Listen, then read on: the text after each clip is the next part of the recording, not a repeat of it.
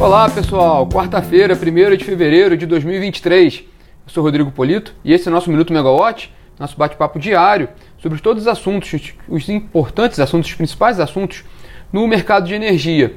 Bom, para essa quarta-feira, mês de fevereiro começando, né? É, as intenções estão todas voltadas para Brasília, não apenas por causa da, do fim do recesso parlamentar, mas porque hoje vai, ter a, vai haver a eleição, tanto na presidência da Câmara quanto do Senado, né, para esse novo mandato de dois anos.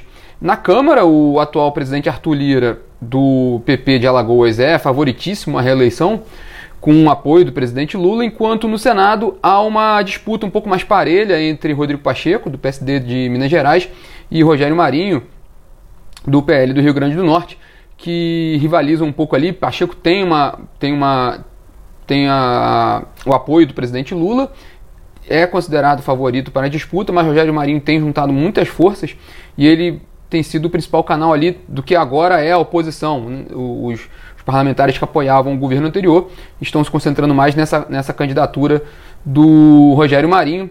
É, a gente está falando aqui dos principais candidatos, ainda tem outros candidatos, mas certamente concentra-se mais nesse, nesses dois. É, e aí tem três pontos, pelo menos, três pontos importantes nessa, nessas eleições de hoje, tanto na Câmara quanto no Senado.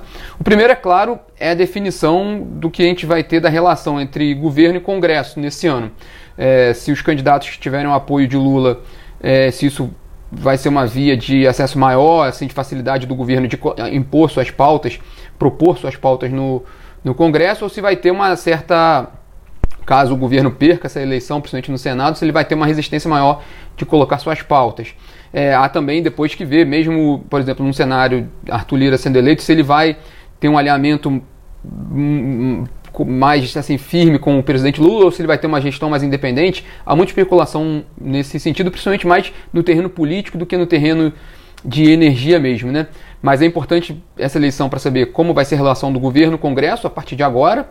O segundo ponto, que é muito importante, é que a gente vai ter uma ideia, a gente vai começar a ter uma ideia de qual vai ser a pauta prioritária do governo para o setor de energia após essa eleição. E eu já vou voltar nesse ponto. É, vou só falar do terceiro ponto, que é a definição também. Essa eleição vai permitir, provavelmente, a definição dos outros cargos que estão faltando no governo, principalmente quando a gente fala da nossa área de energia, para o segundo escalão do Ministério de Minas e Energia, a área do secretariado, que até agora não houve a oficialização dos nomes dos secretários do Ministério, e muito que se fala nos bastidores, especialistas do setor, fontes do setor falam que o, governo ainda está utilizando os cargos disponíveis para negociar votos ali, apoio nessa eleição no, no Congresso. Então é um sinal de que, terminada essa eleição hoje na Câmara e no Senado, a gente possa enfim ter a definição dos nomes oficiais ali de quem, vai, de quem vai, principalmente no Ministério de Minas e Energia, de quem vai ocupar esse, essas vagas de, das secretarias do, da pasta, além de outros cargos do, do governo.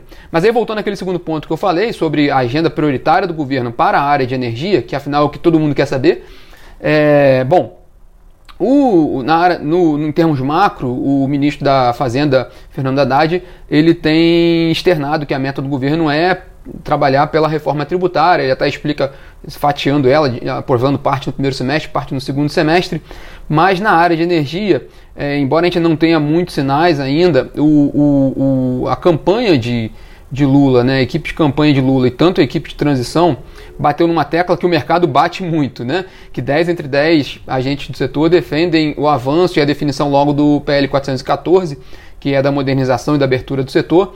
O, durante toda a campanha, o, o candidato Lula e seus, e, seus representantes na área de energia indicaram também que, que é de interesse deles avançar com essa pauta. É, inclusive, ontem a gente teve uma, uma uma, um evento né, um, da, da Megawatt sobre o Fórum de Líderes em Energia e que a gente falou muito sobre a importância de avançar com 414, que já foi aprovado no Senado e falta agora a aprovação na Câmara. É, bom, enquanto a gente aguarda o PL 414, o que o governo já fez até o momento foi, na área assim, de, de, de, de energia, foi revogar algumas decisões do governo anterior, principalmente com relação a privatizações. Né? Retirou ali do, o, do, do plano de privatização a Petrobras a PPSA, que cuida da, da que, dos interesses do governo do, da União no pré-sal, e a Nuclep, que é uma importante fornecedora do setor elétrico, principalmente na área de energia nuclear e mais recentemente em transmissão de energia. É, a gente falou do 414, né? É, e há também alguma expectativa, também pela sinalização que o governo já andou dando, de alguma mudança possível na contratação das termoelétricas compulsórias, oriundas da lei da, que viabilizou a privatização da Eletrobras. O governo também durante a campanha e depois de que tomou posse bate muito nessa tecla de que ele não é, ele não concorda com essa contratação e que busca meios para alternativas para rever essa situação. É, e outros órgãos do governo, né, do, da União, o TCU já se manifestou contra também. Então é, é possível que essa seja uma pauta que avance mais rapidamente uma certa revisão do modelo ali de contratação dessas térmicas, se é se talvez não vai ser mais necessário contratar essas térmicas. É, e tem outros temas aí um pouco menos avançados, mas quer dizer, a abertura de mercado ela está de certa forma avançada, mas é um tema que se aguarda uma definição esse ano. É, também um novo modelo de governança do, do setor elétrico, que foi uma crítica muito, feita, muito grande feita pelo governo durante a campanha, de que não, não havia uma governança adequada no setor elétrico. E também expectativa com relação à revisão de leilões, né, um tema também que o mercado de energia acompanha de perto, porque a gente já falou isso algumas vezes no Minuto Megawatt aqui, os leilões de energia eles estão contratando pouco, né, porque a demanda das distribuidoras tem sido relativamente pequena, por causa da sobrecontratação, por causa da expansão da GD, e a expansão do setor tem sido dada mais pelo mercado livre. Então os leilões que, que que além de, de negociar, negociar a contratação das distribuidoras com as geradoras, é um importante indicador da expansão do setor. Isso tem perdido força, então o governo também tem, tem na campanha manifestou preocupação com relação aos leilões e indicou uma possibilidade também de, de revisão desse modelo dos leilões. Mas tudo isso ainda vai ser muito trabalhado, né? É, o que é interessante também, para fechar esse pacotão das eleições da Câmara do do, e do Senado hoje, é a composição dos parlamentares na, na casa, principalmente aqueles que estão relacionados aos projetos da área de energia que já estão em, em, discussão. A gente tem uma matéria importante que a gente vai subir ao ar, pela, feita pela Camila Maia, destrinchando um pouco é, o que, quais deputados não estão mais, né, quais que saíram, que eles encerraram ontem o mandato, os novos estão entrando hoje, mas também os que ficaram, né, os, que, os que renovaram seu, seu. foram reeleitos para o cargo e os, e os projetos que para os quais eles estão relacionados, né? Tem, tem, não só o 414, mas tem muitos projetos que estão em andamento na casa. É, houve toda aquela discussão com relação às tarifas de energia no ano passado, a discussão também que sobre uma possível mudança no, no modelo de partilha de produção, mas em que pese que com esse novo governo talvez essa agenda possa não avançar tanto, porque não era uma bandeira do governo anterior. Mas enfim, essa matéria que já já vai na plataforma vai, vai destrinchar um pouquinho para quem quiser saber um pouco mais quais parlamentares ligados ao setor de energia permanecem no, no, na Câmara e no Senado, né? Bom, vamos fazer um giro rápido por ontem, porque ontem foi um dia importante com relação à discussão da geração distribuída. Acabou que ficou para a semana que vem a decisão da, da resolução com as novas regras é, regulamentando itens da Lei 14.300, o marco, marco legal da geração distribuída. O próprio Elvio Guerra, que é o relator do, do, do processo na casa, ele pediu, ele retirou o, o processo da pauta para, depois de inúmeras manifestações, houve muitas sustentações orais, houve muitas contribuições no processo de, de consulta pública, e o Elvio pediu mais uma semana, o diretor pediu mais uma semana para estudar o assunto e retomar na, na semana que vem essa discussão que é muito importante para o setor de geração distribuída, mas para o setor elétrico como um todo, já que influencia todo o mercado de energia. Né? É, e também outro destaque de ontem foi que no fim do dia de ontem a Copel divulgou que o Conselho de Administração da empresa aprovou a contratação de empresas especializadas para auxiliar na operação de uma eventual oferta pública de ações dando continuidade ao processo de privatização da companhia. E é um pouco isso que a gente deve ver nesse ano, né?